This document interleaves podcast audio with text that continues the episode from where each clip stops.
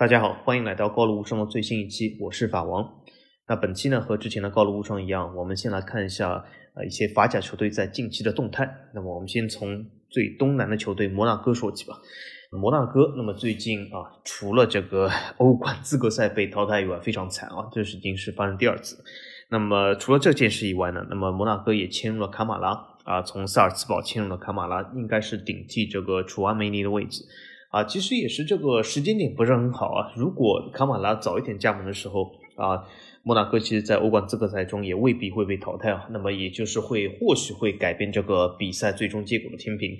也很难说，那么但是呢，很多时候呢，就是啊，人算不如天算。那么从这个角度来说呢，就是卡马拉基本就是错过了啊摩纳哥本次的欧冠资格赛，但是呢也无所谓，摩纳哥进入呃新赛季的欧联小组赛，那么希望呢摩纳哥在小组赛中好好表现，为这个法甲啊多积得一些积分。那么摩纳哥隔壁。摩纳哥隔壁呢，我们就是说一下尼斯吧。尼斯哈，作为这个啊英国首富现在球队，现在尼斯其实是被动的登上了一些新闻的热议啊啊，就是因为这个尼斯老板英国首富他有点想购买曼联。当然了，他想归想，究竟最后会不会买，或者是这个价格会不会出到格雷泽满意的这个价格也很难说啊。因为之前啊他也是想购买切尔西，但是呢阴差阳错啊。或许你可以说他是故意，或许真的是他出价出晚了，然后错过了这个当口，因此他的出价没有被接受。那么这次呢，啊，由于这个曼联收购事，也让他或者尼斯啊稍微登上一些版面。那么尼斯呢，其实最近几个交易其实都不太成功啊，我们会发现。除了这个贝尼特斯的这个顶替人选，就是这个小舒梅切尔作为尼斯的门将来说，还是比较成功的引入以外，其他几个位置其实都不成功啊。因为呃，法夫尔想招入旧部这个图拉姆，对吧？萌新的图拉姆，还有这个同样是萌新的普雷亚都没有成功啊。他们最终都是和啊这个萌新续了约。那么从这个角度来说呢，啊，尼斯现在又是看上了这个阿森纳的佩佩。那么从我们这个呃很明显球迷的角度来说，第一个问题肯定是啊尼斯是否能够承担佩佩的工资问题啊，这也是很明显啊。从这个角度来说，我觉得还是比较难。但是呢啊，如果尼斯能够啊引入佩佩，然后是让阿森纳来垫付工资的话，我觉得这未尝不是件好事啊。那么我们继续往西啊看一下马赛。马赛其实这个赛季引入很多球员，马赛这个赛季而且的净投入这个转会金额非常的大啊。他这个净投了七千多万欧元，这个其实对一个法甲球队来说，甚至七千多万欧元净投入，就不是我指毛投入，就是你扣除他转会所得以外，他也是投入七千多万。从这么大的数字来讲，其实在本赛季欧洲都可以排上号。那么马赛很明显就是啊，要立志干点啊不同的事啊，而不是就是一直是这样沉沦下去。但是呢，我一直说这个法甲欧战有三拉啊，其中这个马赛和尼斯都是非常拉的。那么尼斯其实现在在这个欧协杯的预赛里面，其实也是第一回合输了客场。那么最终能不能主场晋级，我们也拭目以待。那是马赛尼斯一向以来啊都是法甲在欧战中最拉的球队，那么他们在欧战中有什么幺蛾子，其实也不是啊非常的让我惊讶啊，而且呢，我其实从来就没有对南法任何球队啊在欧战的表现有过任何的期待。那么尼斯、马赛啊这样的球队啊都是这样典型的南法球队，我觉得他们的失败啊。应该说是一点都不会让我惊讶。那么说回马赛，马赛除了这个啊非常巨大的引援以外，还其实请了这个教练图多尔。其实我们在上一期足球无双里面就说过，图多尔其实和一些马赛的一之前的球员，就现有的球员其实关系不太好啊，发生了几次争吵啊。但是从另外角度来说呢，我觉得俱乐部对他态度呢，我之前以为俱乐部是完全支持他的，但是现在俱乐部对他态度呢，我有点稍微有点怀疑。为什么？因为最近俱乐部其实解雇了图多尔带来的守门员教练，而请了新的人，而且这个人呢，据说又是之前桑保利的守门员教练。那么从这个角度来说呢，我觉得俱乐部对于图多尔的态度啊，稍微有点微妙。那么，但是我觉得从第一场和第二场法甲的这个啊表现来看呢，我觉得图多尔的球队呢还是有些内容的，尤其是这个马赛大比分击败了我非常喜欢的一个球队，就是我们上一期这个高卢无双的主角球队兰斯。啊，这场比赛我其实看，我觉得马赛的进攻啊，至少他的创造出的机会是非常大啊。看这种天蓝色球衣，我还甚至是以为是曼城啊。那么从这个角度来说，我觉得土豆尔是有一点内容啊。我觉得高层既然啊你请来土豆尔，那么就支持他，给他点机会啊，不要这样啊，又是用人不疑，疑人不用嘛，对吧？不要这样，你请来他，好像又觉得，哎呀，好像和之前的什么球员妥协啊，又不是给他啊非常大的权利啊，或者是这个施展的余地啊，我觉得这样就不太好啊。那么好，我们说完了这个南法球队，我们去看一下北部吧。那么西北部开始，呃，有我非常喜欢雷恩队，雷恩啊，这个赛季我其实是非常看好他。我其实，在呃，我们之前好像有一期预测节目里面也是稍微说到了法甲。当然了，啊，作为这个法甲今后这些啊预测啊，或者是这些球队的表现啊，我们经常就是会在高楼无双里面说说一些具体的。那么雷恩呢？雷恩是我非常喜欢球队，而且我觉得这个赛季雷恩肯定是要大展宏图的。虽然开局非常不好啊，虽然开局真的是非常不好。那个呃，新买入了这个蒂特也好，你说他蒂特也好，你叫蒂亚特也好，随随便你怎么翻译。但是从这个角度来说，他。一来的新援就打进了乌龙，而且第一场比赛还落败，所以说不是一个好头。但是我觉得联赛既然是三十八轮，雷恩今后的这个啊路还很长，我我还是非常看好他。那么最近有了一笔非常大的交易啊，就是从巴黎买进了卡利蒙多。卡利蒙多一直是我非常欣赏球员啊，他其实上赛季在朗斯打就非常好，是一个应该说在禁区里面中间能力非常强的球员。当然了。在这个啊锋线抢手环境的这个巴黎，卡利蒙多的机会肯定不会很多，所以我觉得他出走巴黎啊。啊，加盟雷恩是一个非常好的选择，而且我觉得没有必要就是继续在外面外租嘛，因为呃，他如果去到雷恩有了一个更长远的规划，我觉得对他本人的职业发展生涯发展都非常好。而且如果你去一个像朗斯啊、雷恩啊这样以进攻为主的球队，甚至是形成了自己的体系，我觉得对一个前锋是，尤其是一个年轻前锋来说，其实是非常有利的。所以我觉得卡利蒙多这个选择非常正确。从雷恩的角度来说呢，我觉得他的选择也非常好，因为为什么？之前雷恩，比如说拉波德，比如说呃这个布里诺。这些前锋其实都有他们各自的特点，但是我们会发现雷恩每一场比赛啊，经常会啊大比分的，就是不是说大比分，经常就是会呃。遥遥领先的射门次数，但是没有得到最后中的大比分，就什么意思？就是他们的射门次数有的时候往往是对手的，甚至是两倍，甚至是三倍，但是最终没有形成大比分的结果。往往你会发现雷恩其实啊，最终形成又是一个什么二比一，又是一个一比一，也就是他的射门率、射门得分率其实是有问题的。那么引进卡利蒙多这样的球员呢，其实是对于雷蒙在这个射门的把握上是是非常有帮助的，而且他的特色呢，又和布里诺又和拉波德啊有所区别，因为你这样前锋的这样组合就非常多样性了。当然，从拉波德的角度来说，他或许会感受到危险，因为卡利蒙多也是打这个中锋的位置，但我觉得大可不必，完全可以在热内西奥手下进行一个轮换啊。当然，现在有传言说有可能拉波德要离队，但我觉得还是。呃，这留在雷恩不错，而且拉布德作为前场的支点作用肯定是比较卡利门多强，因为卡利蒙多其实更擅长于正面进攻，而不是背身拿球啊，因为他其实没有被坎波斯看上，有一个重要原因就是卡利蒙多的背身拿球和这个支点效应的确是不太行，当然他的身材比较小，他是一个比较小的这样前前锋，所以说他的确不适合干这样事，那么所以坎波斯更看重安吉提克的这样的一个中锋的能力。但是我觉得卡利蒙多呢，其实是一个雷恩锋线非常好的补充。他不仅是这个射门能力，而且他的突击能力，而且他的速度，他的这个射门的速率都是非常不错。所以我是非常看好雷恩啊。那么雷恩其实后场也有些补充啊，补充了这个热刺的后卫和之前所说这个波罗的亚莱蒂特。虽然一开始开局不是那么好，但是我觉得随着这个呃时间的进入，整个阵容磨合的更好以后，雷恩的机会还是非常大的啊。我是啊挺看好的。那么除了雷恩以外，我们再说一下呃另外一个吧，就是 上次我们这个主角兰斯，兰斯呢其实就是啊除了我们上次说这个节目以外啊，他就是最近还就是签了伊东纯也对吗？伊东纯也啊虽然啊来了以后没多久友谊赛打完以后就受伤，但是这场比赛呢就是啊作为这个替补，总体来说兰斯呢。有一点奇怪，就是本来是一个防守节奏感、防守位置感很好的球队，但是最近两场啊败的有点多啊，尤其是这场对克莱蒙其实蛮伤的。因为为什么？我们看这场比赛，兰斯其实自己进了两个球，都是那种稍微有一点牵强的点球，当然了，如果你真的说是从规则来说，这两个的确是点球没有争议。但是从法甲的本来的这个吹哨尺度来说，这两个其实不吹也行啊，尤其是第二个。那么从这个角度来说呢，就是兰斯其实说明他进攻没有打开，防守也出了很大问题。当然呢，加西亚好像啊这场比赛就是在换人上比较激进一点啊，有可能他真的是啊由于第一场落败，第二场想拿到积分，尤其是主场，对吧？但是。呃，从这个比分结果来说啊，被克莱蒙击败啊，是一个非常伤的事，因为很明显，克莱蒙是兰斯本赛季的保级的主要对手。其实现在因为毕竟是联赛第二轮，如果你从啊后两轮，或者是你从联赛倒数两轮情况下，如果输给克莱蒙这种事，甚至有可能是会付出这个降级的代价。因为本赛季又是法甲从二十支球队减为十八支球队的最后一个赛季，那么这个赛季需要有四个降级队产生，所以说总体来说是非常凶险的。对一些保级的球队来说，尤其是兰斯也好，克莱蒙芒也好，其实每一分都是非常重要。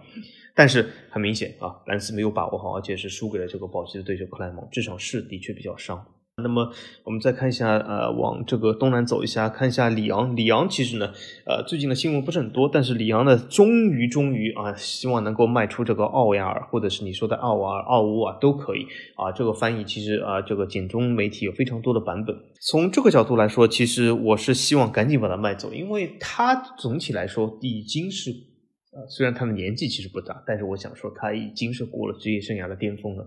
他整个身体的状态和这个心理的状态来说，其实都不是很好啊。有的时候你就会发现一些年轻的小妖球员，在呃，他有的时候这个巅峰出的比较早，但是同样来说，他有一个风险，就是这个巅峰去的也比较早。那么奥沃尔或者是奥亚，我觉得就是这样的一个球员。那么这次呢，诺丁汉森林据说想啊迁入他，但是好像最后和里昂在这个价格上没有谈妥。那么现在水晶宫也有点绯闻。那么我希望呢。其实里昂，呃，从整体方面来说，我知道之前奥亚在非常打得非常不错的时候，曾经估价到五六千万的水准，但现在又是合同年，又是他这个状态不佳，我觉得里昂也是需要接受事实，我觉得没必要啊，在这个奥亚身上啊扯皮的太久，这样其实对里昂来说其实风险很大，因为。如果错过了这个转会单购啊，会进入非常尴尬的以后的，比如说东窗啊，比如说免签的窗口啊，这其实是在经济上是损失会更大，而且他本来在球场上对里昂的帮助就不是很多啊。虽然你可以说他能打的位置非常多，他可以打进攻型中场，他还可以打后腰，像这样一些组织型啊后腰。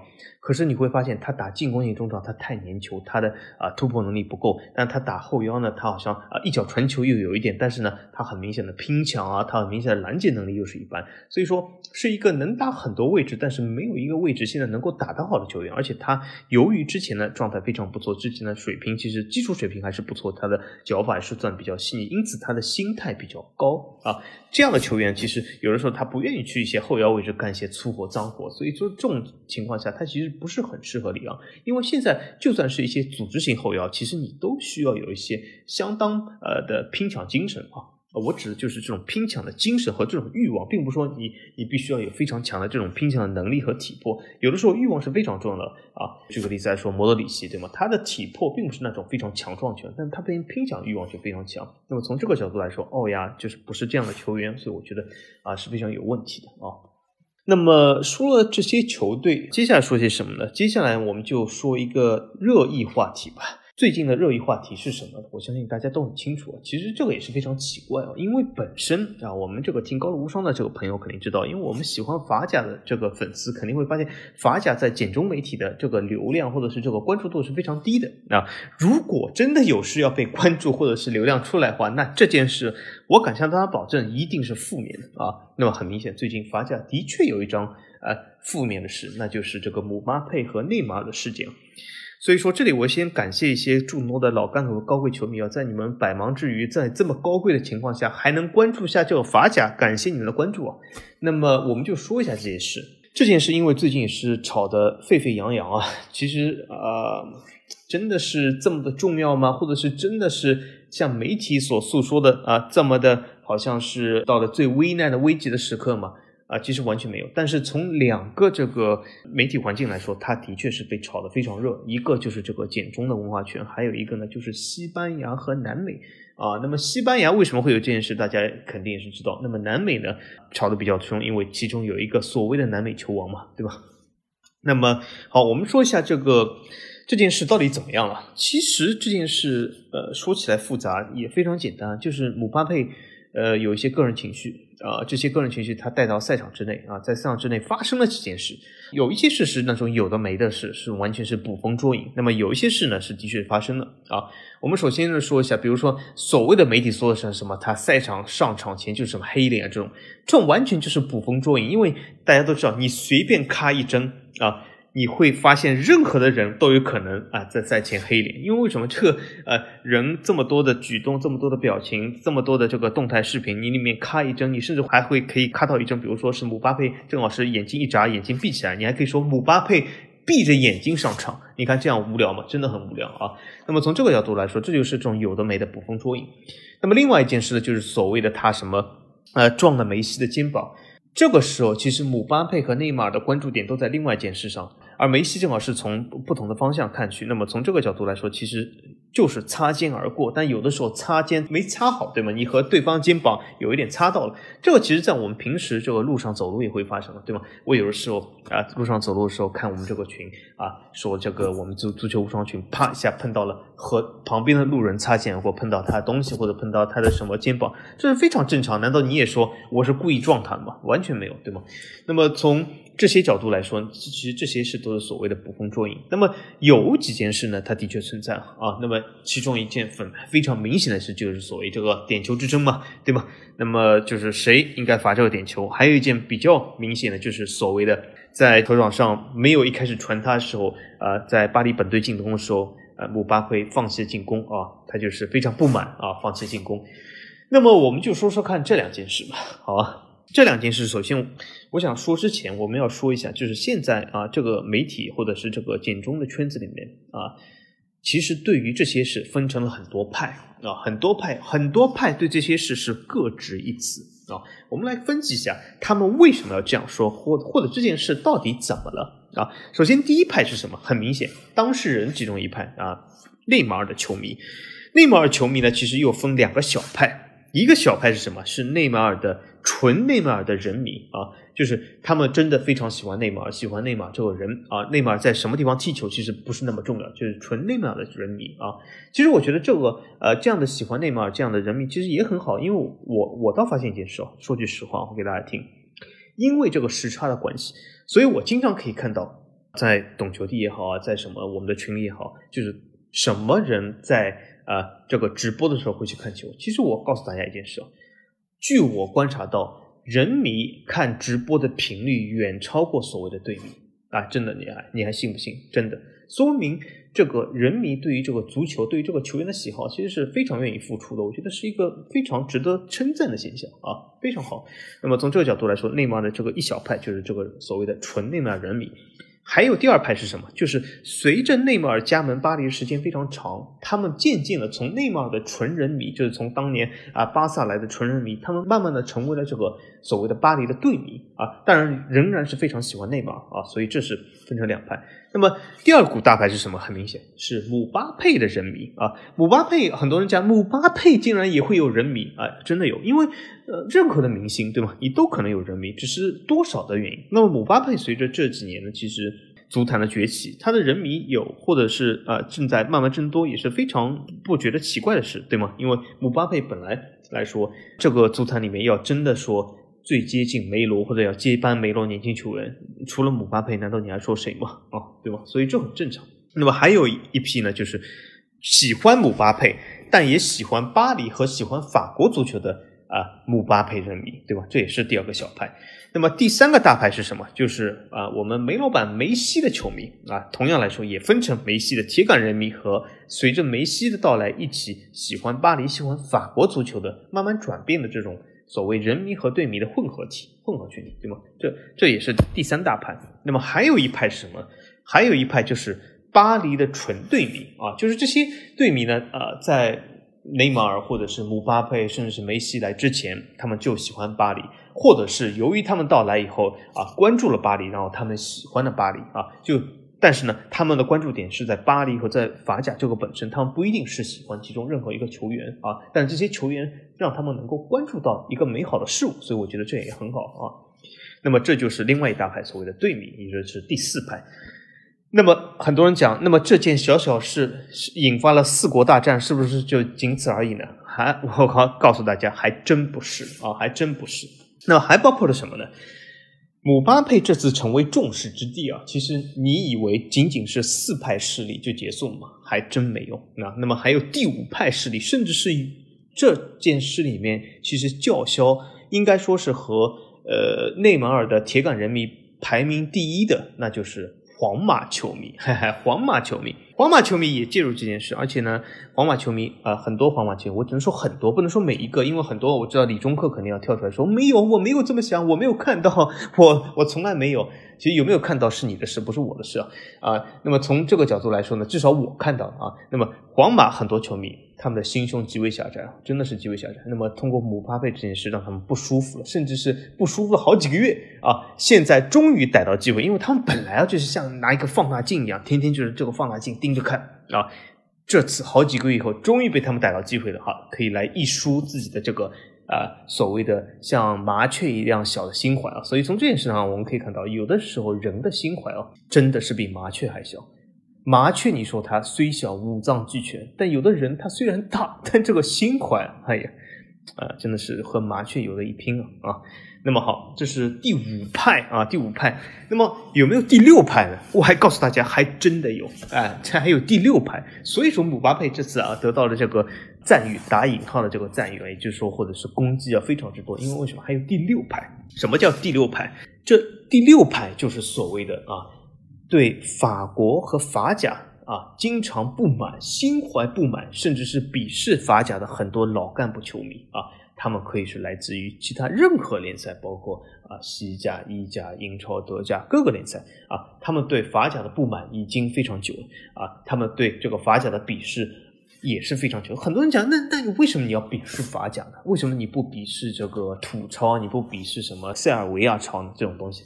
当然我不知道有没有塞尔维亚超，它是脚甲还超，但无所谓，反正这都是这种简中媒体相翻译啊，对吧？因为有的地方你既翻成超又翻成甲，所以说完全是无厘头的。那么，那么为什么这些人鄙视法？就像我以前说的，因为法甲它大到啊足以让人去鄙视。因为为什么有些小联赛它太小了，没有这个资讯，你去鄙视也很难，而且没有找不到共鸣。但是法甲又是小到了让别人鄙视又会比较安全。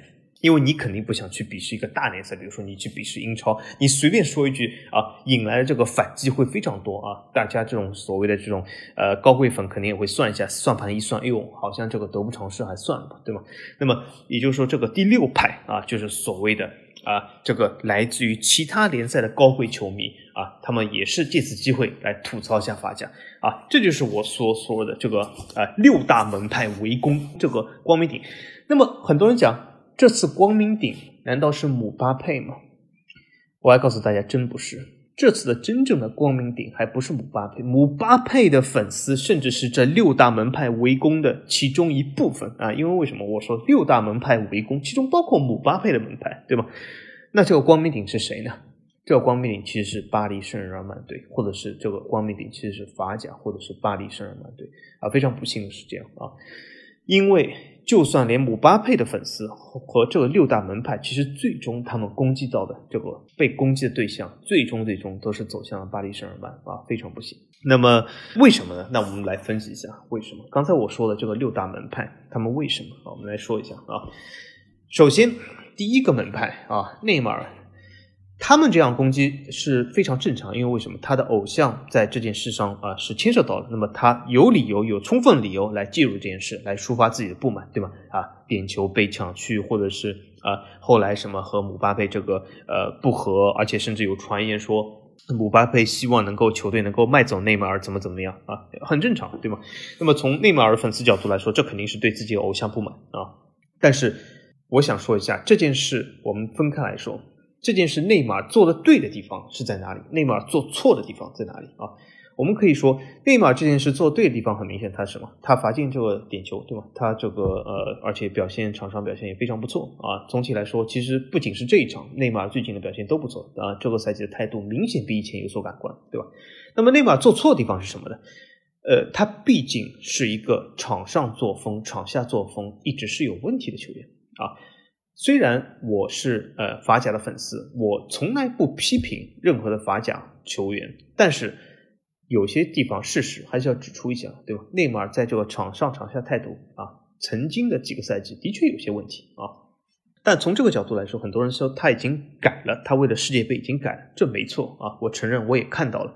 但是从另外一个角度来说，你的历史、你的过去永远是在那里。虽然你现在改了，但是别人会记得你的历史和过去。所以从这个姆巴佩角度来说，姆巴佩是看到了内马尔过去的态度问题，他因此对内马尔是产生了不满，而且这种不满是长期积聚的，并不是说一场比赛你抢了我的点球，或者一场比赛你没传给我，或怎么怎么样就会这样。这是一种长期积聚的东西啊。所以说从这个问题来说，内马尔的过去的确是他做错的事。内马尔还做出一件事，就是在这个赛后去点赞了一些这种所谓的批评姆巴佩的这种所谓的自媒体也好，这种什么媒体也好，这是完全没必要的。因为为什么？这等于是像这个 C 罗什么 Factos 哥这样，对吧？这样是其实比这样的事还更恶劣。那为什么呢？因为 C 罗去点赞了或者什么 Factos 哥，你还是和一个非你队友的人去竞争去黑他，对吧？但是内马尔点赞的可是自己的队友，所以说从这件事来说，内马尔做的其实是比 C 罗更不好的啊。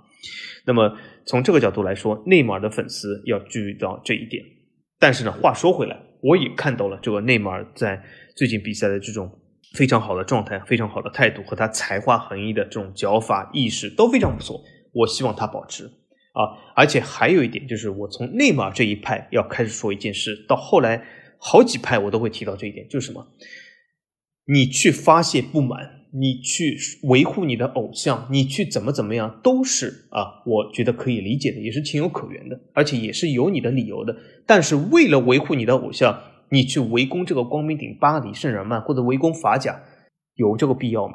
对吧？我们会发现很多这个啊内马尔的粉丝都说：“哎呀。”这个什么俱乐部啊，姆巴佩什么总监，我们不要待了啊！这个俱乐部不是我们，哎呀，这个啊，早知道回巴萨的，你看回巴萨多好！哎呦，早知道回什么西甲了，哎，早知道去英超了，哎呀，法甲谁要待？伐木联赛怎么怎么样？你看，为了维护你的偶像，你的偶像选择的联赛和这个球队，你却把它贬得一文不值，这里的问题其实是非常大的啊！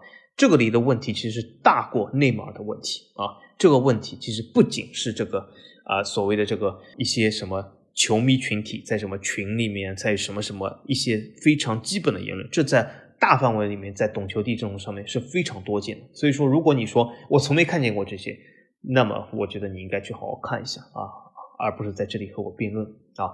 那么我们说一下这个第一个门派啊，就是他围攻了光明顶，也就是说，他其实一开始想要攻击的是另外一个门门派姆巴佩，可是最终最终受伤的倒不是姆巴佩，而是这个真正的巴黎圣日耳曼。因为为什么？内马尔的群体也意识到。姆巴佩的势力也是非常强，姆巴佩的球迷，姆巴佩啊本身的实力什么都是非常强，不是那么容易好攻击的。因此，最后也是找到了一个软柿子，就是所谓的法甲，所谓的巴黎圣日耳曼，所谓的一切这个他们认为遭受到不公平根源的单这个所谓的这个球队啊。但是，我觉得这是非常不好的事，非常不好的事，因为我们会发现很多球迷对吗，在有的时候吐槽或者是吐槽一个球员，或者是维护自己的偶像的时候啊。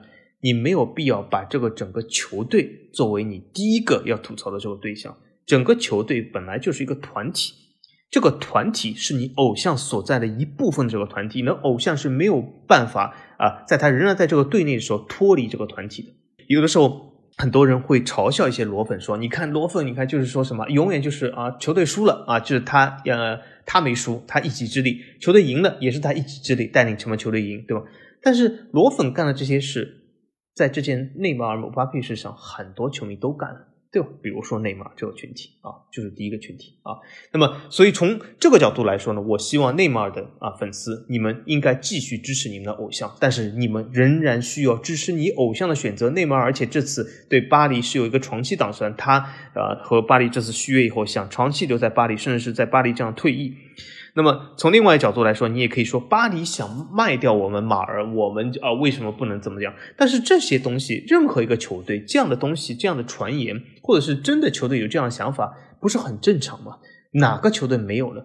如果哪一天巴黎把这个内马尔卖给了其他球队，那这个时候你大可以再把巴黎抛弃，再把法甲抛弃，对吧？但是现在巴黎有没有这么干，或者内马尔有没有离开呢？没有。啊。所以说，正视现实啊，看清楚情况。那么好，我们讲第二个群体，第二个群体很明显就是涉事的另一个人，就是姆巴佩。姆巴佩这个群体呢，其实呢和内马尔有非常大的雷同之处啊，这也是在简中文化圈一个非常独特的现象。因为为什么？这个独特现象在法国文化圈，或者是在这件事在法国当地的事是没有这样一个群体的。那为什么？我说一下，这个群体是什么群体？就是他们认为他们喜欢姆巴佩，姆巴佩这次啊虽然做错一些事，但是有一些事情有可原，而且和内马尔的争夺啊，凭什么就要输给内马尔？怎么怎么样？而且他们甚至认为。巴黎没有兑现这个姆巴佩这件事，姆巴佩在这个呃巴黎也也没什么前景，还不如去皇马啊，他们就跟着啊姆巴佩一起去迁徙皇马。这批人其实是他们从另外一个角度来说，就是他们是喜欢强者，喜欢一个什么所谓的新星，喜欢进球最多球员。但是很可惜，这个所谓的强者正在一个他们不喜欢的这个球队和联赛，那么他们只能寄居在这里啊。那么从这种角度来说呢，他们。也成了围攻光明顶的一派成员，也就是又成了攻击巴黎圣日耳曼和法甲的一个成员啊。但是姆巴佩这个群体呢，其实在法国是完全另外一码事啊，就是这个群体和巴黎的球队的队粉是完全重叠的。但是很遗憾，在简中上面只是有一大群的这个所谓的纯人迷，他们并不喜欢法甲，并不喜欢法国，他们甚至啊。会自己让自己忘了姆巴佩是在哪里诞生的，是在法甲啊出道的，是在法甲发展成长啊，一直到如今的地位的啊，是是法甲给了他这个这么多机会，也是法甲培养了姆巴佩，但是他们都忘了，他们好像是认为自己的心和老干部皇马是在一起啊。那么从这个角度来说呢，他们啊也是成了围攻光明顶的一员。那么还有一部分姆巴佩球迷，就是他们啊也是这个巴黎的球迷。那么这一部分球迷呢？他们在这件事上其实参与度没有这么高，因为为什么？因为从巴黎的角度来说，姆巴佩的确做错事。刚才我说了，这个内马尔做对和做错了啊。那么姆巴佩做对做错的是什么呢？首先，他做对的一件非常大的事，就是他在如今这个夏窗，在这么大的诱惑之前，他选择了巴黎，就是一件非常值得称赞的事。所以他这件事做对了啊。那么这件事是一个非常重要的里程碑的这个东西，而且甚至是给整个巴黎球队的发展，可能给整个巴黎的士气，甚至是整个巴黎球队日后的这种呃动态走向都是非常重要的。所以姆巴佩这件事是毫无质疑是做对，但是姆巴佩做错了，做错什么了？的确，姆巴佩这个球员啊，在有的时候他这个性格啊，应该说是有一点霸道。啊，这个霸道其实倒也不是说这次他续约有，因为很多人这次也是这个皇马球迷所吐槽的，或者是说想黑巴黎的是什么？就是说他们说是这次续约啊，给了姆巴佩什么什么总监，什么什么球队主席，他叫姆主席，他怎么怎么，呃，还非常难听的叫成什么叫龟主席，什么龟总监。其实这种话真的是非常难听。皇马这个球迷群体，你能不能素质稍微提高一点啊？真的。啊，所以，我我我就在想，为什么就是素质低的人都会喜欢这样的球队？说明真的是啊，有一种这种臭味相投、价值观相符的这种感觉。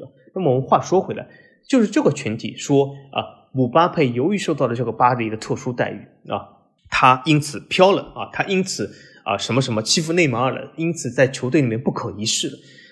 我还可以说，真不是这样。那为什么呢？不是说姆巴佩。啊，没有变成这样的人，而是姆巴佩一一如既往就是这样的人啊。因为我以前就说过，曾经在这个法国队也好，在巴黎也好，姆巴佩一向这样的人。他在法国队里面和这个吉鲁发生这个事件，对吗？当然，他法国队里面还找了一个拍马屁的跟屁虫本泽马，对吧？所以我非常鄙视本泽马就在这里。那么他这个犯罪时，我们先放在一谈。他在这里硬拍姆巴佩马屁，也是让我非常鄙视的啊。那么姆巴佩和这个吉鲁这个事件，对吧？啊。就是所谓的吉鲁摸了他的头啊，所以他他有的时候姆巴佩的点啊，你可以说他非常奇怪，但是我们会发现一些非常霸道的人，你会发现你很容易就会得罪一些非常霸道的人，因为在很多点对你来说或者对很多人来说还不甚至就是没有上升到得罪的地步，但是。姆巴佩觉得他得罪了啊，那么还有很多点，其实姆巴佩之前啊都会发生事，比如说这个法国队之前的这个也是点球啊，法国队这个赞助商啊，所以他有很多这样类似的事，只是之前没有得到这么大的这个曝光量或者这么大的火力的集中，没有这个所谓的六大门派，那为什么呢？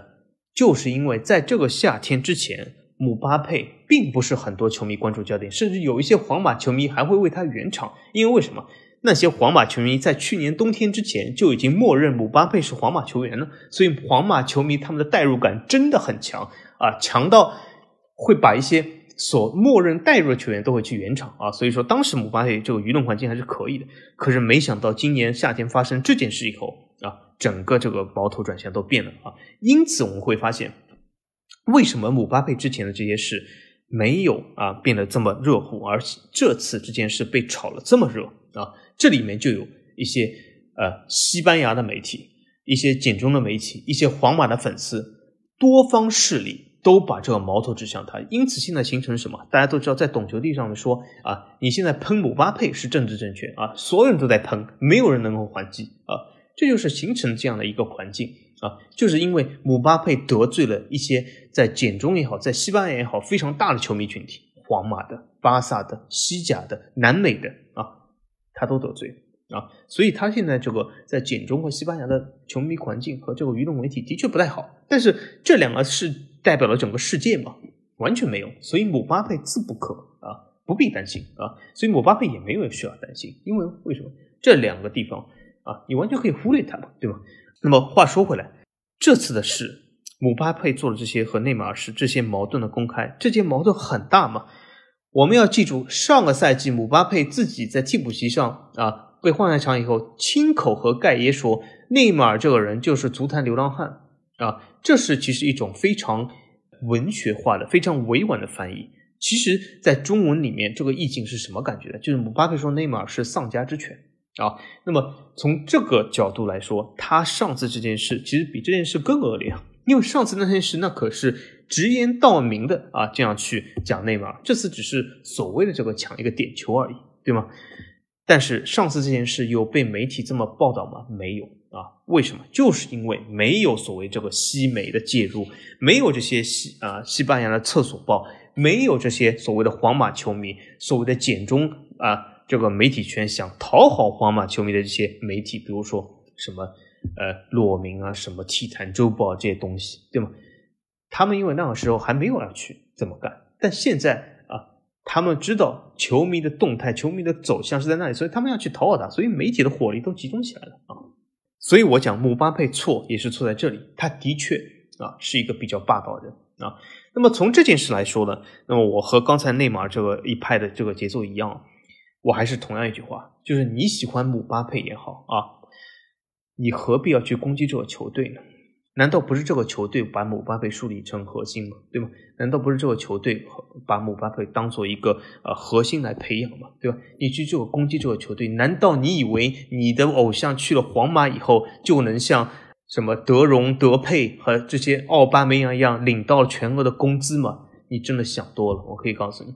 啊，去到西班牙这样的地方，我可以告诉你，真的工资就是一个数字，我说给你听听而已，到底付不付那是另外码事，要看经济大状况或者要看我心情啊。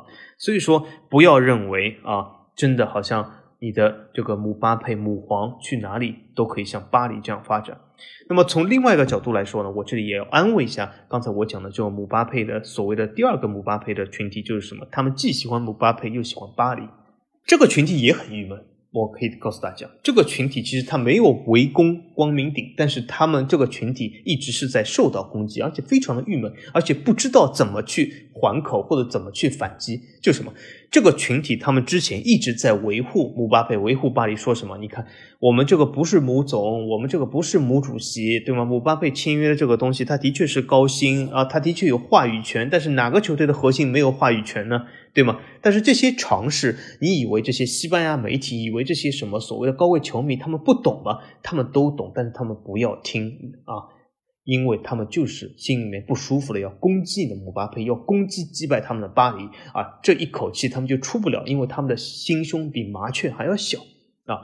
那么从这个角度来说呢，这些姆巴佩既是姆巴佩球迷，又是巴黎队迷的角度来说呢，也很郁闷啊。但是这一次，我可以告诉你们。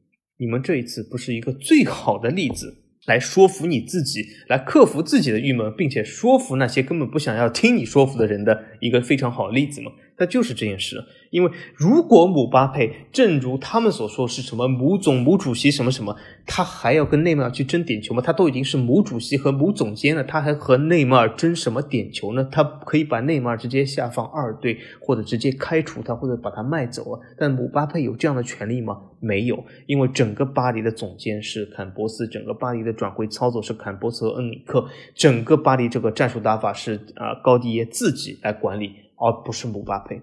啊，姆巴佩有一些话语权，他的确说出他的一些观点，但是巴黎并没有完全都听。比如说，姆巴佩的好朋友之前说内马尔是流浪汉的这个好朋友盖耶已经要被巴黎解约了，对吗？比如说，姆巴佩的好朋友另外一个好朋友登贝莱，巴黎并没有去买啊。比如说，姆巴佩想看中的呃很多他的好朋友球员都没有加入巴黎，虽然巴黎也买了一些球员能够支持他，但是他并没有听从姆巴佩所有的意见。这叫什么？这就叫话语权啊！就你可以发表你的意见，我可以参考你的意见，但不代表我全会听啊。所以这是第二个门派，第三个门派啊，就是呃，我们煤老板的人迷和煤老板的人迷对迷混合体啊。其实第二个这个部分呢，我可以想说，呃，很多人讲煤老板的人迷对很多，但是这些人迷都会成为巴黎，或者是有部分成为巴黎队迷，这不可能。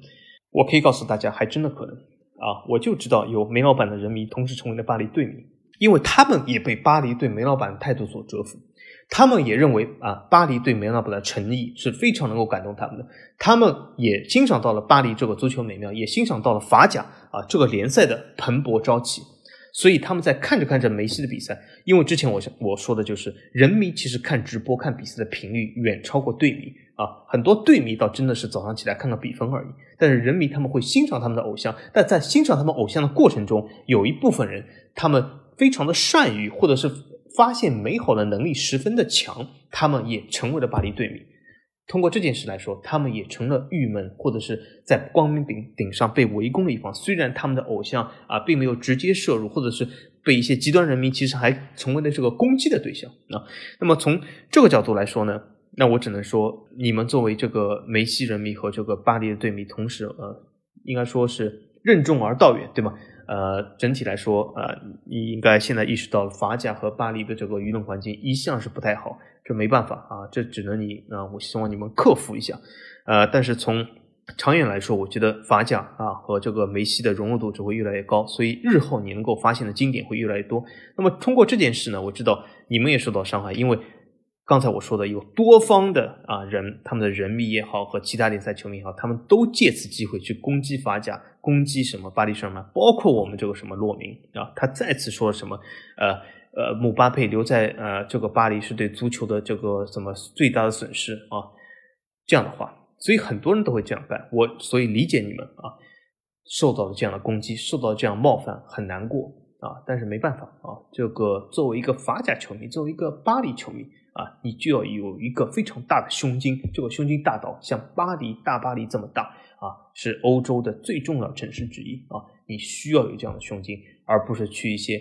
啊，非常小的地方啊，天天吃一些海鲜饭，吃一些呃什么呃火腿的地方啊，这种地方他们的胸襟非常的小啊，你不能和他们同日而语啊。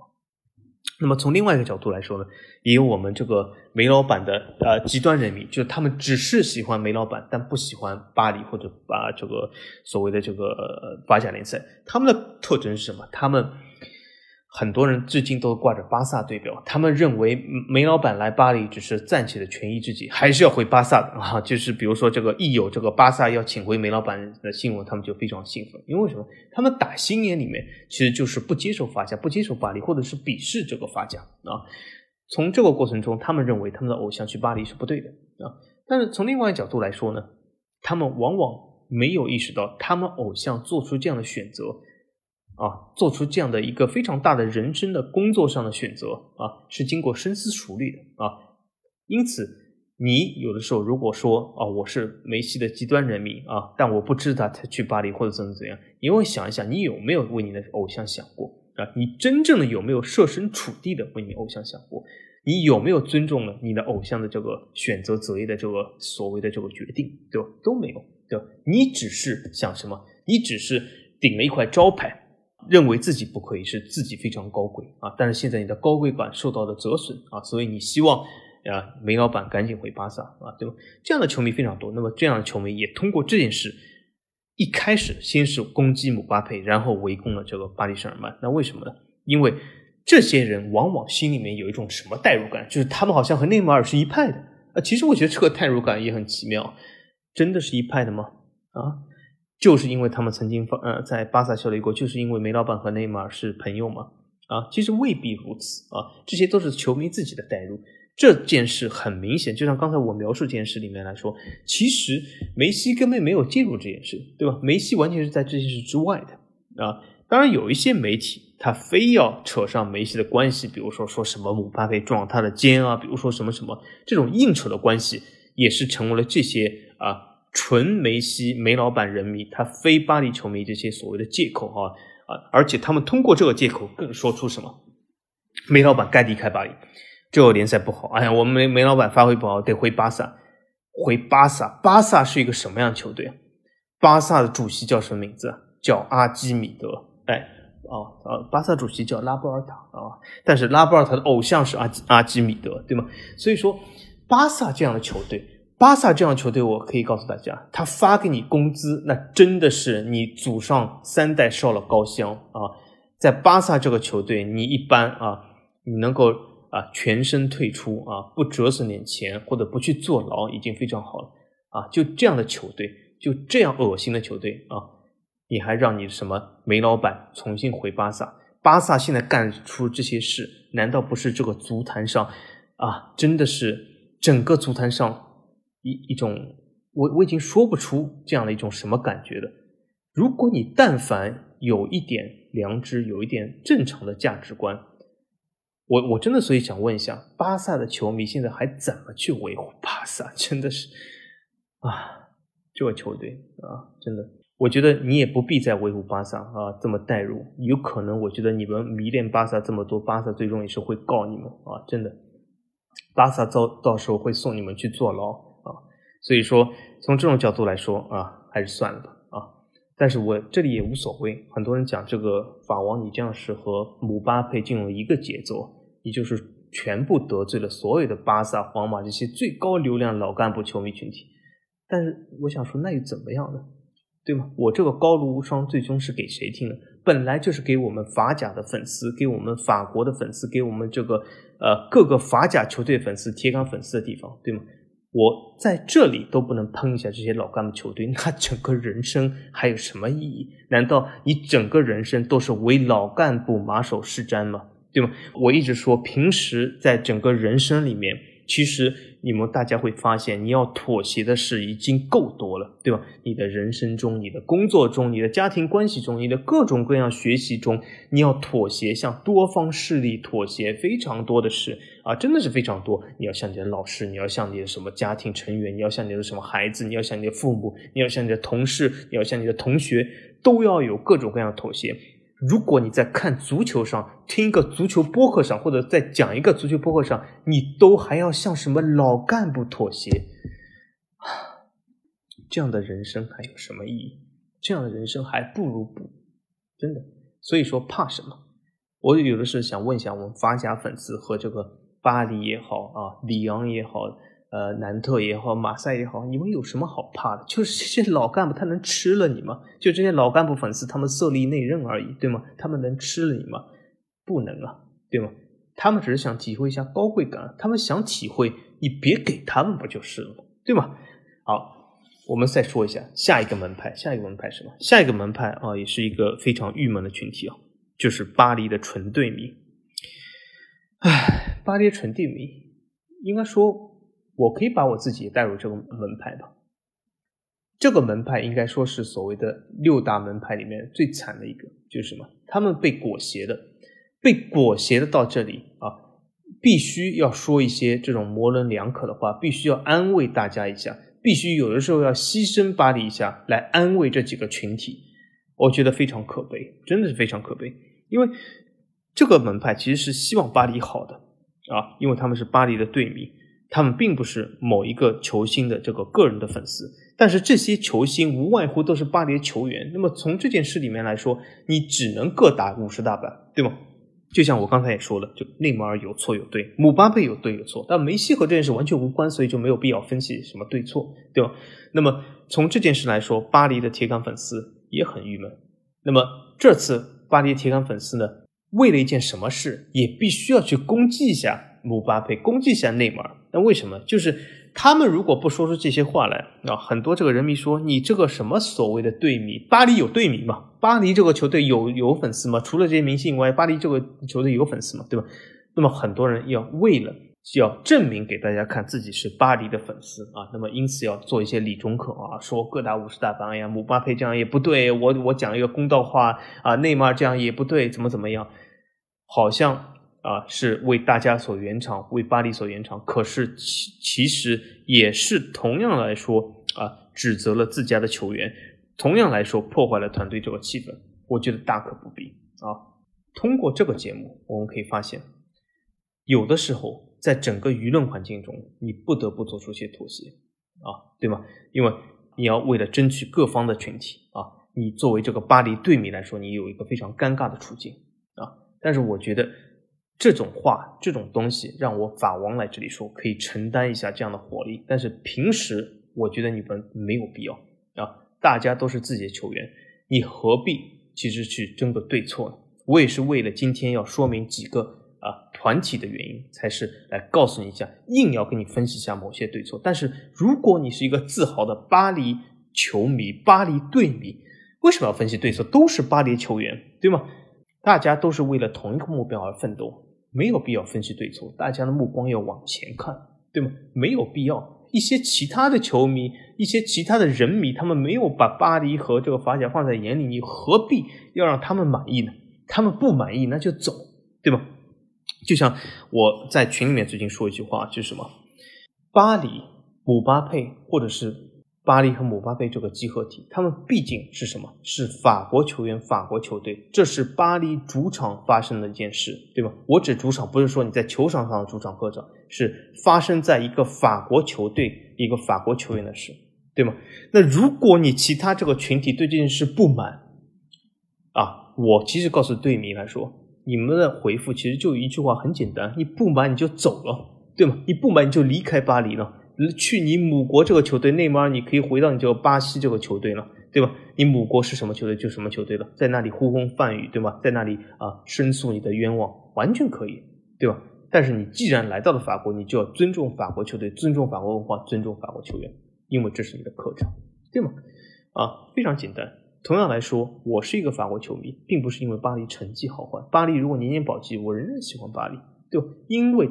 我为什么要喜欢巴黎？因为他是巴黎球队，因为他是法国的球队，因为他代表了法国文化的精神啊！所以，我其实是我之前节目就说过，我希望呃法甲联赛减少外援数量，对吧？增加法国球员数量。所以这次巴黎引进的呃穆杰拉也好，埃及提克也好，我非常的满意，非常的开心。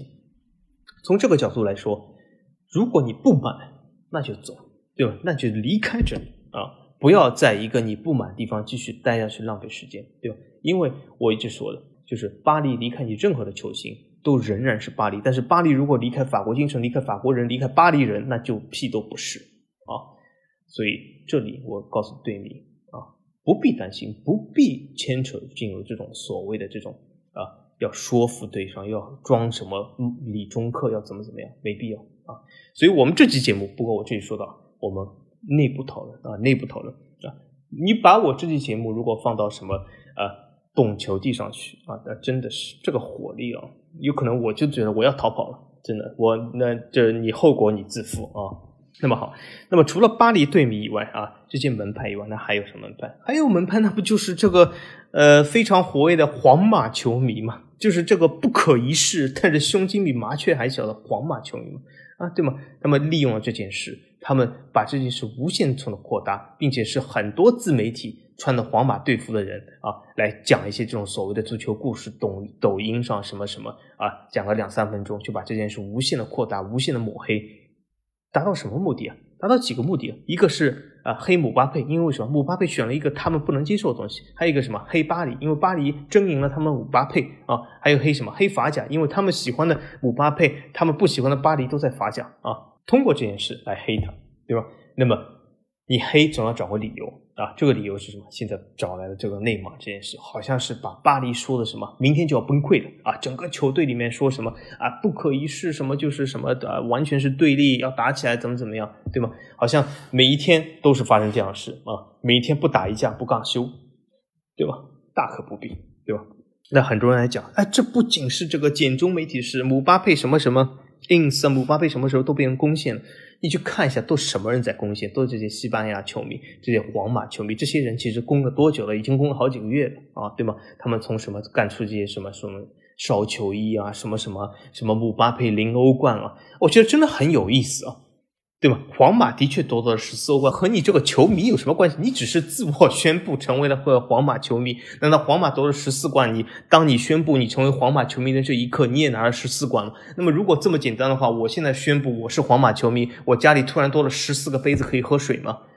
没有啊！我现在宣布我皇马球迷，我家里任何杯子一个都不多。我看了一下这个橱窗，还是这些杯子，对吗？这有什么意义？真的非常可笑，真的很可笑啊！那么我们说一下最后一个群体，最后一个群体有意思啊，最后一个群体因为它人数最多，这导致了整件事在一些公共媒体上喷姆巴佩就是政治正确，因为为什么？他们就是广大的其他联赛的高贵粉丝，因为为什么？整个这个足球里面高贵粉丝可不仅仅是黄萨，对吧？还有很多很多其他球队，他们。曾经在历史上拿过一些杯子，他们曾经在历史上有些没拿过杯子，比如说阿森纳，但也很高贵。反正他们就非常高贵，他们就要不停的展示自己的高贵感。他们这个高贵感不展示，他们就不舒服。那么通过这件事，他们终于找到了一个黑巴黎的机会。他们会放弃这个机会吗？不会的啊！而且动不动就说：“哎呀。”巴黎这个球队完了，你看姆巴佩凌驾于俱乐部之上啊，什么什么什么，姆巴佩怎么怎么样？但如果媒体的风向一变，说什么哎姆巴佩不满，什么姆巴佩也要走，因为巴黎没兑现承诺，他们一立马就说，你看我说的吧，姆巴佩你看就是被巴黎骗了，他就是做了一个错误决定，你看罪有应得，你看正的反的话都被他们说了，对吧？因为。姆巴佩这件事占了优，他们说：“你看吧，姆巴佩是总监，是主席。姆巴佩这件事吃了亏。你看，姆巴佩这个选择就是错的。有的时候，所以真的很有趣啊，真的很有趣啊。所以说，归根结底，这一派人有什么？还是在攻击巴黎，还是在攻击法甲，同样是很有意思，真的是很有意思。所以说，哎，人性啊，人性就是非常有意思。所以这件事啊，我给大家分析的，分析的比较具体啊。”这是非常简单的一件事，但是需要这么多的分析，真的是很可悲。我觉得是非常很可悲。我其实大家会发现这件事发生以后，我根本其实都不想评论。一开始在群里面我也没怎么说，因为我觉得这种这样的事就是一个球队中发生的十分正常的事，对吗？你那个在这个。所谓的这个球场上和队友争了点球啊，在一些进攻上啊，你摊手了，发泄不满，很多人讲，啊，这不对啊，哪有这样的球员能够在进攻上中途放弃的？这是罪有应得，姆巴佩是世界上最坏的球员啊，坏蛋。可是大家会发现，在球场上，他的确是这次摊手在进攻途中，可是。有大把的明星，他们在防守途中，他们没有退防。由于他们这个球没传到啊，在那里抱着头或者摊手，球队早已经进入了防守节奏，他们没有回去退防，和这件事性质不是一模一样啊？你有没有骂这些所谓的明星和你这些高贵的球队呢？没有，对吗？所以这件事的根本不是在这件事本身上，这本来就是一件非常小的事啊。但是如果你要把它无限的放大，那么很明显。这是一件让你们攻击巴黎也好，攻击法甲也好，一个很好机会。那么这次你们也把握住了，恭喜你们，对吧？但是仅此而已，对吧？我只能说你们期待下一次机会吗？下一次机会会很远吗？不会，因为你们的放大镜只要还在啊，那么下一次机会或许就是明天，或许就是下个月啊，很快。所以说，我觉得呃，既然这样的话，大家就是你喜欢你的啊，我们喜欢我们的，这就可以嘛，对吧？有什么必要呢？所以说，作为一个法甲球迷，或者一些呃，因为有一些法甲球迷也问我啊，想想分析这件事，我觉得是大可不必。有什么好分析的？这样的事，你举出世界上有任何一个球队没有发生过这样的事，根本没有，任何球队都发生过这样的事，或多或少，对吧？或明或暗啊，对吧？所以说，唉，这么这样事啊，我们今天花了啊这么大的篇幅来讲这件事是没有什么必要的啊。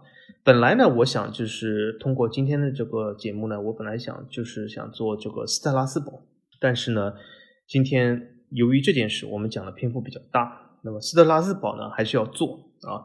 那么斯特拉斯堡也是一个法甲比较重要的球队啊。为什么重要呢？因为我可以告诉大家一件事，在法甲联赛啊，超过两千场比赛记录啊，球队总共就有六个，斯特拉斯堡就是其中之一啊。那么，所以说从这个角度来说呢，是一个非常重要的法甲球队。那么我们之前几期说到了他的大东区的邻居啊，梅斯、兰斯也好，对吧？那么我们这一期还是简单来说一下斯特拉斯堡。我们仍然在大东区啊。那么很很多人会问，是不是法王你一直要卡在大东区的啊？我我觉得还真不是，因为为什么大东区另外一支球队特鲁瓦我不是那么喜欢啊，所以我不会做特鲁瓦。呃，但是呢，斯特拉斯堡呢也是一支我比较欣赏球队，但是不是那么的那么的喜欢。为什么？因为我我不太喜欢他们的颜色。因为从蓝色的球队来讲，应该说穿蓝色球服的球队非常多，在足球界里面穿红色和蓝色是最多的啊。其中蓝色呃是红蓝之一啊，对吗？是一个最大的两个主色之一。但是蓝有很多种蓝，你可以说天空蓝，你可以说什么呃海军蓝，你可以说是天蓝、浅蓝、深蓝什么蓝。但是里面最难看的一种蓝就是这种宝蓝色，就斯特拉斯堡、切尔西、什么莱斯特城这些球队选择这个蓝是最难看的蓝。那这个蓝为什么难看呢？我给大家举个例子来说，你不要在这里就觉得好像，哎，我觉得这个场上他们穿这个很漂亮。这种蓝，我我告诉大家为什么是难看。你会发现你平时的衣服里面很少用到这样蓝，或者你穿这样蓝的衣服会非常的土啊。比如说，呃，你想想看，冬季的羽绒服穿这种的蓝色会土吗？会的。啊，但你如果羽绒服是一件非常深的海军蓝，你就会觉得非常时尚啊，非常漂亮。但你穿这样的宝蓝色就会非常土啊。同样来说，你如果现在夏天穿一件这种蓝色，再带两根线条是什么？就是所谓的以前的啊中学小学的线衫线裤啊，非常难看啊。所以这这个导致呢，我不是很喜欢斯特拉斯堡这个衣服，所以我它不是我最喜欢球队之一。但在这个球队也有很多值得说到的地方，一个是什么？斯特拉斯堡是创建的时候，这个时候啊，阿尔萨斯呢其实不在法国，而在德国啊，也就是说这个呃，正好是在这个所谓的一战之前。那么从这个角度来说，其实和梅赛的区别。那么作为阿尔萨斯洛林的球队，那这次斯特拉斯堡是在阿尔萨斯，因为它这个队标中的一抹红嘛，其实就是阿尔萨斯的区旗嘛。因为阿尔萨斯区旗是红白，但斯特拉斯堡选择的颜色呢是没有用到红白，只但它的第三客场往往是选用红色，就就是因为这个阿尔萨斯的这个原因。那么斯特拉斯堡呢，它是成立于这个在德国的时期。那么它刚成立的时候，由于它在德国境内，所以说它不叫斯特拉斯堡，它叫呃。F.C. 这个纽多夫啊，这是一个非常德国的名字。那么后来以后呢，就是随着一战结束，斯特拉斯堡重新回归法国以后，他就改名啊，叫做斯特拉斯堡竞技俱乐部啊，所以这是它的由来。那么后来呢，其实呃发生了很多事，就是在整个历史长河里面啊，包括其实在二战的时候，呃，斯特拉斯堡其实这个球员并没有参加什么很多的比赛，而且他们是其实是一直在帮助当地的这个呃。呃，各种各样的游击队啊，各种各样的这种群体啊，来反纳粹。那么很多人讲，他不是说所谓的这个呃，我我们听这个简中媒体说什么斯特拉斯堡、阿尔萨斯洛林什么比较德国化吗？怎么会反对德国呢？这个其实非常容易理解啊，就是什么？因为你所知道德国和当时德国是两码事。当时的德国，包括一战的德国啊，所谓的这个威廉二世的德国和之后纳粹啊，纳粹更是如此，是非常残暴、非常专制啊。非常没有人性的政权，管制非常多。有任何的群体会喜欢这样的政权吗？不会的啊！所有的群体，他们都是喜欢啊，和他们相反的，就是那几个字，我这里节目不便说，对吗？但是这是人性，这是很正常的。所以说，斯特拉斯堡啊，当地的人并没有像你们所想象中一样，好像是作为德国的一员，他很高兴，他其实非常不高兴。再举个例子来说，所谓大家都知道最后一刻啊，因为这个。在中国的什么中学课本里面的选入，如果你非常喜欢德国的话，当地人那哪来的所谓最后一课呢？而不应该这个喜气洋洋去迎接最新的一课吗？或者是第一课吗？对吧？因为哇，我终于可以不学法语，我学德语。没有，大家都很惋惜，大家都很惆怅，因为这本来就是不得人心的一件事啊，是通过战争掠夺而来的这个所谓的领土。但很多讲，哎，不对啊，这里不是有很多德裔？其实，在两国边境上有一些对方的群体不是很正常吗？法国也曾经长期占领科隆，对吗？大家都知道科隆的德语拼这个拼写和你所知道这个英语拼写是不一样的，对吧？德语拼写是 K 开头，英语 K 拼写是 C 开头。那为什么会这样呢？就是因为科隆在法国占领的时候啊，科隆用的法语名字就是那个英文中所用的 C 开头这个字，英文只是借用了法语对科隆的称谓而放入英语啊，所以科隆是这么拼的。但德国的拼法是不一样的啊，所以这很正常。像科隆现在不是德国城市，但也是长期被法国啊管理嘛，或者是占领嘛，对吧？所以说这在边境之上啊再正常不过。那么后来呢？呃，斯特拉斯堡经过了很漫长的发展，它总体来说成绩很一般啊，但是呃当地人对足球热情还是不错的。但是呃总体来说，这个呃球队的规模不是很大。那么而且呢？当时的斯特拉斯堡也不是你现在所知道的斯特拉斯堡，因为为什么？现在这个斯特拉斯堡，它的这队徽是二零一二年才有的啊，这个球队也是二零一二年才呃真正来说成立的。那为什么呢？它既是百年历史，也是二零一二年成立，就是因为它在二零一一年的时候破产了啊，对吗？因为而且呢，由于这个破产，它被这个最后罚入了这个呃非常低的联赛，那么它通过这个非常低级别联赛一层层打回来啊。最终啊，终于啊，回到了如今的法甲，是一个非常不容易的过程啊。和他非常像的就是苏超的流浪者，啊，斯特拉斯堡的这个经历和流浪者非常像啊。那么流浪者正巧 也是穿这个蓝色球服，而且也是这个宝蓝色，非常难看啊。所以这两个球队又是非常像。那么从这个角度来说呢，就是他们有一个这样传奇的经历，能够打到现在是非常不容易。那么呃。从这个德比角度来说呢，他就是他的德比对手是之前我们高楼上说过的梅斯的，因为他们号称叫大东区德比，对吗？因为大东区来说，梅斯和斯拉斯堡是最大两个城市。呃，那么其他来说呢，就是因为大东区之前的大东区是没有法国的香槟区的，那么香槟区呢，其实是呃经过法国最近的一次这个啊行政划分改组才加入大东区的。那么所以说，斯拉斯堡梅斯传统意义上来说对。呃，香槟区的，比如说朗呃兰斯啊，或者是特鲁瓦来说，没有非常大的足球上的这种啊所谓的德比，因为他们之前就不是同一个区啊。呃，那么从另外角度来说，兰斯的德比对手是特鲁瓦，因为他们之前是在香槟区啊。当然，现在四个球队都并入大东区啊。那么从这个角度来说呢，那么呃斯拉斯堡它的最大的这个德比对手，就是号称的大东区德比，就是梅斯。那么他们的这个友好球队呢，倒不是大东区的其他球队，而是就在斯特拉斯堡隔壁的卡尔斯鲁勒啊，就是德国城市卡尔斯鲁勒的卡尔斯鲁勒队啊，所以是他们一个友好球队，而且又是穿蓝色的啊，非常奇怪，也不是说非常奇怪，非常凑巧啊。那么从这个斯特拉斯堡的这个构成上来看呢，其实它倒一比较像一个德甲球队啊，就什么？它虽然不是五十加一，但它的股份呢非常分散啊。呃，有很多公司共同持有这个斯特拉斯堡的股份，因为斯特拉斯堡从这个上次二零一二年之前破产以后，大家就会发现，如果你是被任何一个单一老板控制的话，那你整个球队风险很大，对吧？或所以说，斯特拉斯堡后来重生以后，就会发现他们都是由当地企业共同拥有，所以这从某种程度来说，非常的五十加一。但是它又没有那种五十加一的制度啊，但是它导致了一个五十加一的结果啊，所以从这点来说，斯拉斯堡很得奖也是非常好，我非常赞誉的一个地方啊，就是它是由当地的很多公司共同拥有，而且比如说斯拉斯堡，它很多这个东西都非常的当地化。呃，我们可以从这个法甲的这个外援每个队的人数来说，我们可以也可以看出，有些球队外援人数非常多啊，比如说兰斯啊，比如说巴黎啊，比如说马赛，他们的外援非常多。但有些球队他们的这个外援人数非常少啊，斯特拉斯堡就是其中之一啊，就是属于这个外援比较少的啊，也就他们更法国化。那么从另外一种角度来说，它又是和当地公司是紧密结合在一起的，因为它的股份是由当地公司啊所拥有的啊。那么从这个角度来说，他们的赞助商也好啊，他们什么样也好，都是非常和当地紧密。比如说他们的这个兄弟赞助商，这个呃，你可以看到两个字母 E S，其实都都 A S 对吗？这两这个是什么公司？是一个当地的一个。这个电力公司啊，就是只做大东区电力的电力公司，所以说和斯拉斯堡的这个结合非常紧密。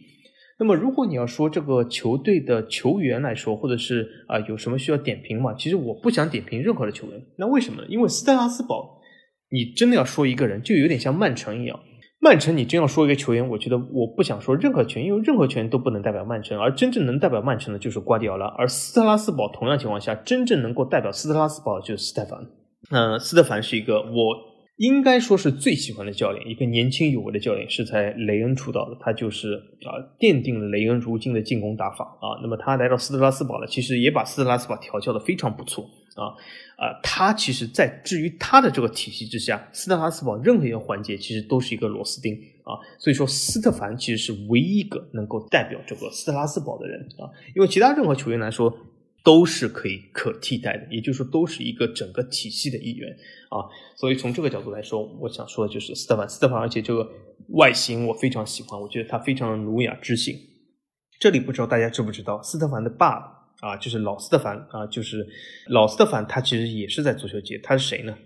他是法国队的助理教练啊，斯特凡啊，你们大家知不知道？这两个人不是啊重复的姓氏，而是真的是父子啊。就老斯特凡，其实他就是德尚的助理啊，他是在法国国家队啊。你们看一下法国国家队的视频，呃，他们的官方 YouTube 频道啊，老斯特凡经常出镜，因为他其实比德尚更会。呃，能言会道啊，所以说很多这个法国呃这个教练组的呃这个发言人都由老斯特凡来说啊，他就是这个斯特斯堡教练斯特凡的爸爸啊。那么下一个呢，我就想说，那么从这个球队的角度来说呢，斯特拉斯堡是一个在法甲什么样的地位？上赛季其实他们的表现非常好，当然了，最终功亏一篑，没有拿到欧战的席位啊。但是我觉得这个赛季呢，呃，他们总体来说发展还是不错。我的看法是什么？斯特拉斯堡和朗斯这两支球队应该是法甲七强以外啊最能够挑战欧战席位的球队。我把法甲呢总体来说分成三个组别，一个是法甲七强啊，就是这个七个球队实力是最强的啊，比如说巴黎、里昂、马赛、尼斯、雷恩啊、摩纳哥，呃，这些球队呢就是啊还有里尔，就是这些球队就所谓的这个法甲七强，他们的无论是这个规模、球场、工资。资金、球迷人数都是啊法甲最强的七个啊。那么这七个除外，剩下的这十三个球队呢，我把它们分成两组，一组是预算来说相对比较大的三个球队和这个球迷人数啊，就一个是朗斯、斯特拉斯堡和蒙彼利埃。然后呢，剩余的十个球队他们是分为一组，也就是说我这样的是一个非常粗略的这个呃分法，剩余十个球队基本就是所谓的保级组。啊，所以说法甲的保级之战是非常激烈的，因为很多球队他们这个实力在伯仲之间，然后中间的三个球队呢，就是他们能够向七强发起挑战。那么七强来说呢，很明显就是要争夺欧战席位。所以说斯特拉斯堡就是这样一个中间的一个，但是从中间的这三个球队来说呢，非常遗憾是斯特拉斯堡的这个工资体量是最小的啊，那么也就是说竞争来说是最不占优的。但是由于斯特凡的打造，让斯特拉斯堡一个工资非常低。啊，非常廉价组成的阵容，其实迸发出了非常大的活力。而且我们可以看到，斯拉斯堡又是和一些呃朗斯啊，或者是一些其他法甲球队又有一些区别是什么？他们一直不是以卖小妖为主。就斯特拉斯堡的经营策略，其实和德甲的一些球队非常像。就是我们会发现，德甲一些这种五十加一的这种小的球队，他们其实未必会诞生很多的小妖，或者在转会市场上非常活跃，或者说卖出很多球员赚取很多利润。斯特拉斯堡就像这样的球队，就是他并不以啊。卖出球员赚取利润为主，而是他最大的这个所谓的这个公司也好，这个球队也好，他们的这个经营的策略就是让球迷能够参与到里面，让球迷提供一个盛宴啊。因此，他们其实啊，为了这个呃，就是展现出一个足球非常漂亮的打法啊，让球迷非常高兴，让球迷都来看比赛，他们到。未必都是啊，坚持买一些小妖啊，什么升值价值。斯特拉斯堡有的时候会经常引入一些老将，比如说加梅洛，对吗？这个主力前锋啊，三十五岁，那么他很多这样球员，比如说这次从梅西买来的德莱尼，对吗？也是一个三十岁老将。因此来说，斯特拉斯堡是法甲中平均年龄最大的球队之一，他就是二十六岁。当然，二十六岁这个，其实，在西甲、意甲都，呃，包括英超来说，都是一个非常年轻的球队。但在法甲里面，他平均年龄二十六岁，是法甲最老的球队之一。但从这个角度来说，就斯特拉斯堡，他一直是不以啊这种所谓的小妖培养、套现啊什么引起呃这个利润来作为这个球队经营理念，而是他啊非常把球迷的这个观感体验和球场中的活动啊什么放在非常重要的位置啊。那么从另外角度来说呢？嗯，斯特拉斯堡的上座率也是法甲最高的球队之一啊，就是他们和球迷这个互动和这个球迷的关系真的是搞非常好，所以他们上座率非常高啊。经常是场场爆满啊，他们一个三万人的主场，基本能经常是场场爆满，所以也是非常不容易啊。那么前景来说，我觉得这个赛季新赛季前景来说，他们的开局啊并不是那么好，但是毕竟才两轮嘛，对吧？还有三十六轮要打，所以说我觉得总体来说，斯特拉斯堡还能取得一个非常中间的位置。但你说他能不能这个赛季进入欧战呢？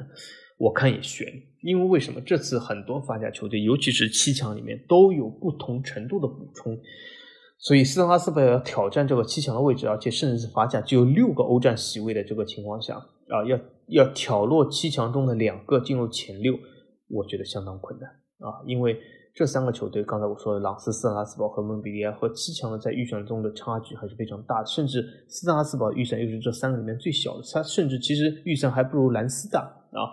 所以说，从这个角度来说，我觉得非常难。但是斯特拉斯堡嘛，它整体的经营、整体的这个可持续发展在哪里？所以我觉得它永远可以啊，不必为自己这个担心，能够在这个积分榜的中游啊争取一席之位是没有问题。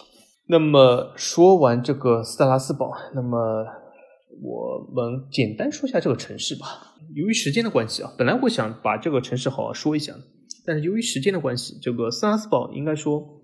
很多人问是不是适合去斯特拉斯堡旅游呢？我觉得总体来说，从旅游的环境来说，如果你是一个非常安静的旅行者，那斯特拉斯堡绝对是需要去的地方，因为这个城市非常的漂亮。虽然它没有旁边的梅斯这么漂亮，是这种所谓的真正的公园花园城市，但是斯特拉斯堡又有一种不同的静致的美。为什么呢？因为它有一条这个河流穿过这个城市，非常的漂亮。啊，而且这条河流上，你可以坐这些观光船看，非常有那种塞纳河的感觉，但是又没有塞纳河两边这么多的游客，这么多的嘈杂。因为为什么？巴黎的游客实在太多了，很多地方你都要排队，其实体验不是那么好啊。那么从斯特拉斯堡的这个角度来说呢，是一个非常不错的地方，因为它这条河其实并不比塞纳河差，而且它其实从有有些方面来说，我觉得比塞纳河更为的文艺，因为它的旅游这种所谓的游客观光气息更少，当地的人文气息更强啊。所以我觉得，如果你是一个静止的旅游者，你肯定去啊。而且它的圣母院、它的各个教堂、它的这个以前的这种呃所谓的这种德式建筑，就这种木板外外装的这种德式建筑，还有它的呃小法国建筑，它它有个这个区叫小法国，它里面有非常多的这个这种所谓的以前的法国的古代建筑，非常漂亮啊。所以说。从这个角度来说是值得去的，而且你还可以看一下。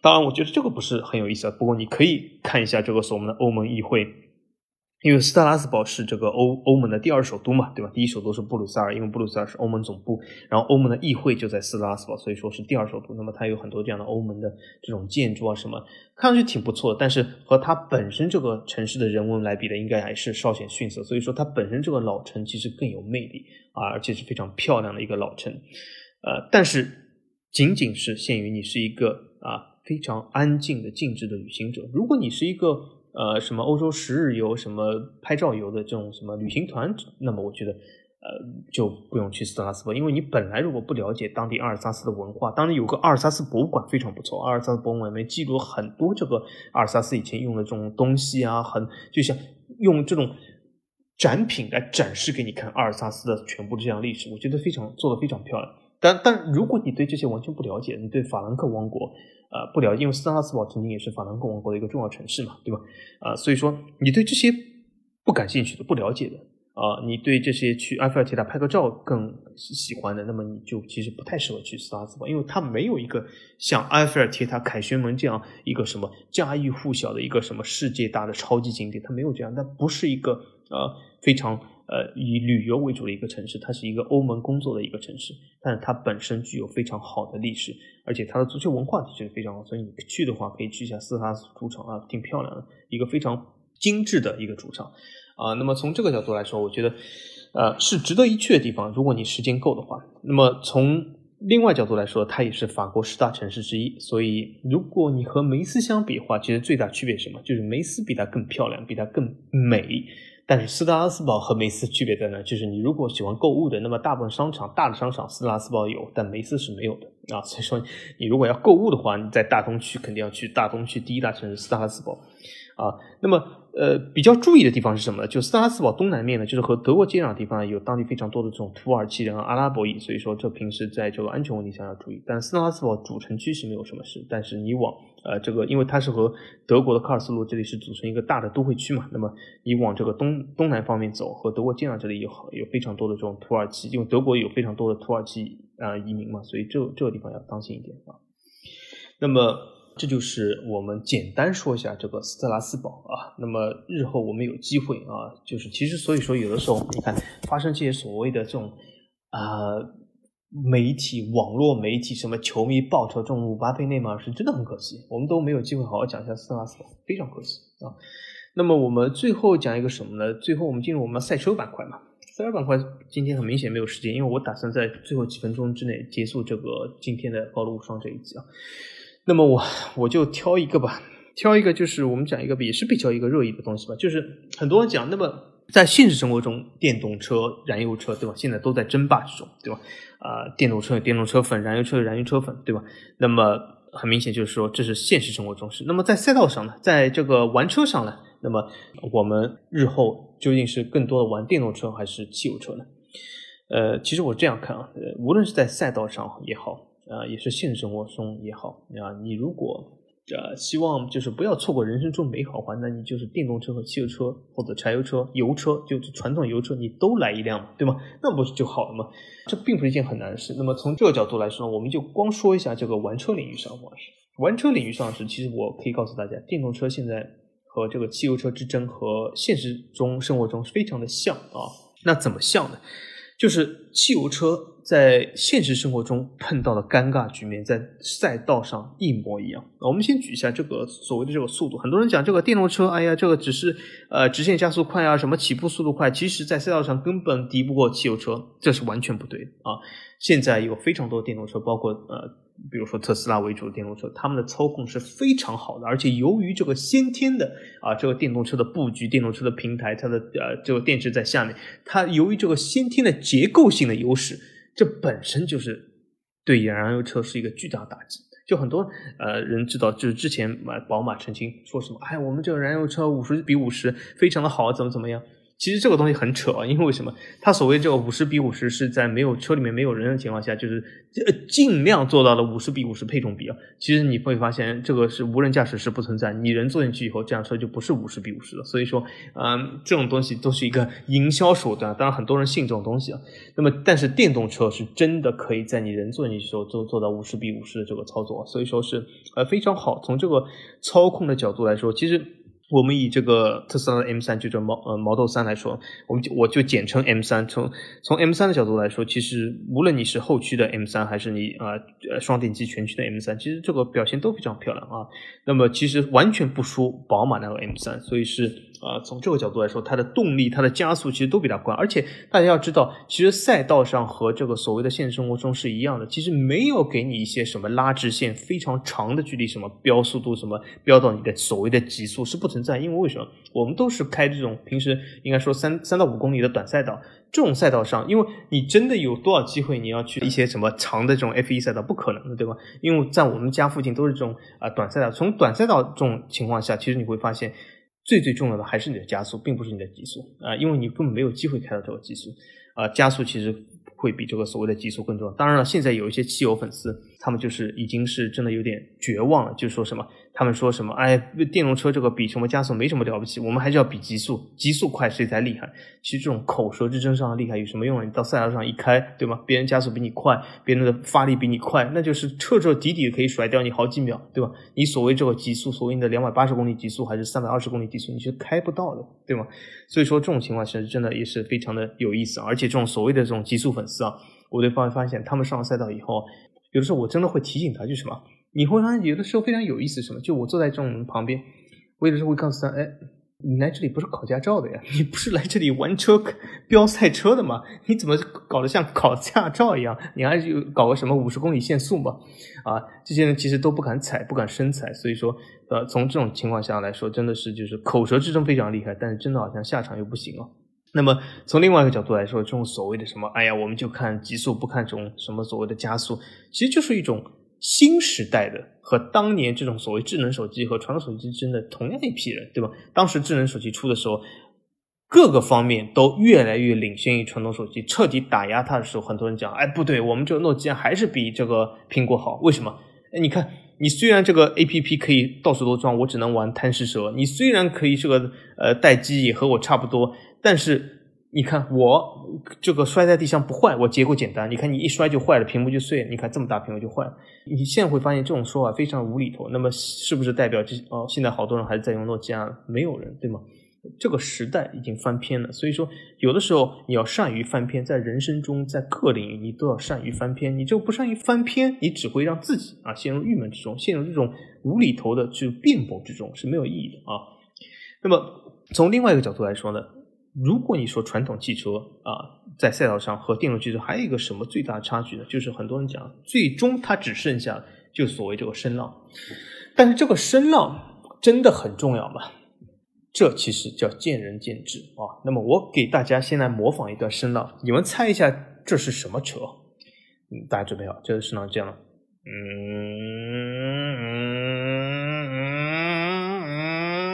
嗯哎，大家猜得出这是什么车？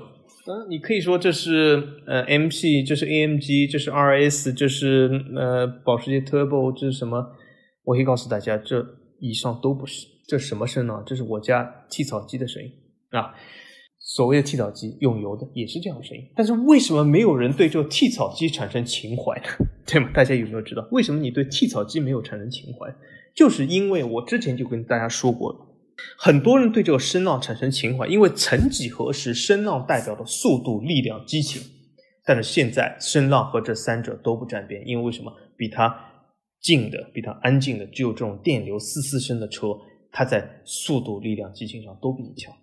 也就是你会发现，再过几年以后，所谓的这个声浪和你今天的剃草机是代表同一个东西，也就是它代表不了速度、力量与激情，它只能代表是一个已经落伍的工具，而且冒着黑烟。啊。这个时候，你就会觉得这个声浪。不是一个优点，不是一个情怀，甚至是你想避免的东西，甚至你想追求把这个声浪减去的东西，甚至像很多车一样装了消声器，减少这个声浪，就是给一些大家这种操控或者是这种驾乘体感。当然，很多小年轻啊，穿的呼地小年轻喜欢把这种啊所谓的这种消声器拆掉，把搞得自己车的这个声音特别响，但速度又很慢啊，对吧？所以说这种东西就是一些被时代快要翻篇的一些产物。当然，如果你喜欢情怀。你喜欢这个东西，你可以大可就是追求自己情怀，对吧？没没关系，但是我只是要点出这一点，就是这个东西它今天或者是它是最后一天，还代表着速度、力量、激情，但是它很快不会代表，它很快就和剃草机一样啊。那么很多人讲，但不会，我是永远喜欢什么燃油车，我永远怎么怎么怎么怎样？其实可能吗？不可能的，因为为什么？虽说大家会发现很多国家说我二零三五年。禁售燃油车，我二零三零年禁售燃油车，我二零四零年禁售燃油车。但大家会发现，只要这个东西一过一个节点，其实不用政府去禁售，很多加油站、很多这种呃汽车销售网络，他们都能发现这一点。这个时候，加油站他们已经知道这个商机没有了，他们会一夜之间都会转成加电站或者变成充电桩。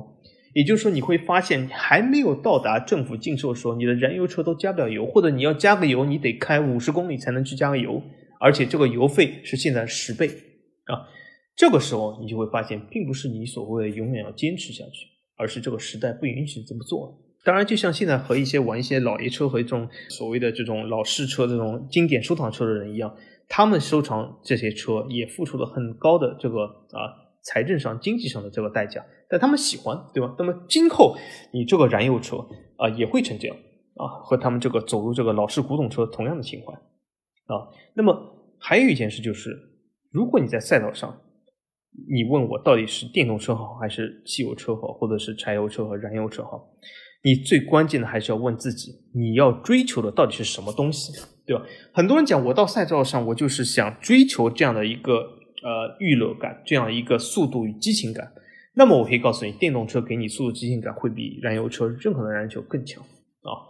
而且我我比如说刚才说的特斯拉，比如说 Model 3 M 三这样，你如果换成 M 三 P 或者进猫换成 Model S Plaid，这种情况下，你能够体验到的东西不是任何燃油车能够给你的。但是很多人又说，哎，不是，我喜欢改装，我喜欢刷 ECU，我喜欢刷各种各样的东西进阶，对吗？当然，如果你喜欢这些东西的话，你还是应该继续玩燃油车。那为什么？因为电动车给你的改装空间，至少在动力上是非常少的啊，是非常少。不像燃油车，你可以刷到很多东西；不像在燃油车上，你可以改很多东西啊，改进气啊，改什么这些东西，在电动车上是都不存在的。你能够改的只能是这些辅助套件，比如说刹车片啊这样东西，对吧？或者是轮胎，对吧？但是燃油车可以给你改的东西多，但是。如果你的这个兴趣爱好是改装的话，那么你可以继续玩燃油车，因为你的改装的东西会更多。但是如果你的追求的爱好不是改装，而是这个改装出来最后的成果的享受的话，那我可以告诉你，你怎么改都改不了一辆电动车能够给你这个速度啊！这些都是属于白改啊。那么从另外一个角度来说，很多人讲我不是，我就觉得我改了以后我就舒服，我就自信。这就像我前面所说的一样，很多人。改了老半天，刷了很多发动机进阶，对吗？刷了一阶、二阶，然后上去开的时候，它不开啊，它这个油门不敢踩啊。所以我说，你不是改了吗？你为什么不踩？他说，踩了这个，呃，等下发动机这个寿命减短了，怎么怎么样？那 我说，那你改什么呢？对吗？呃呃，不行不行，我我这个一定要改，因为很多人像我这个车买来不改就拖推入海。那么你改了又不用，那么你这个意义是什么？难道就是永远是活在别人的眼光里边？别人说不行，你非得改我就改啊！别人说不行，你就改了以后发动机寿命要减少，我就不开。这样的意义是什么？所以我还是说，刚才就是我们在这个足球里面说的啊，还是就是为自己活，对吧？你的意义需要自己去寻找，不要老是听别人的，对吧？所以这是一个非常关键的东西啊，为自己活。那么好。今天我们这个节目还是要控制时间啊，我们说到这里就不说了，下次我们高露无双下一集再见啊，大家再见。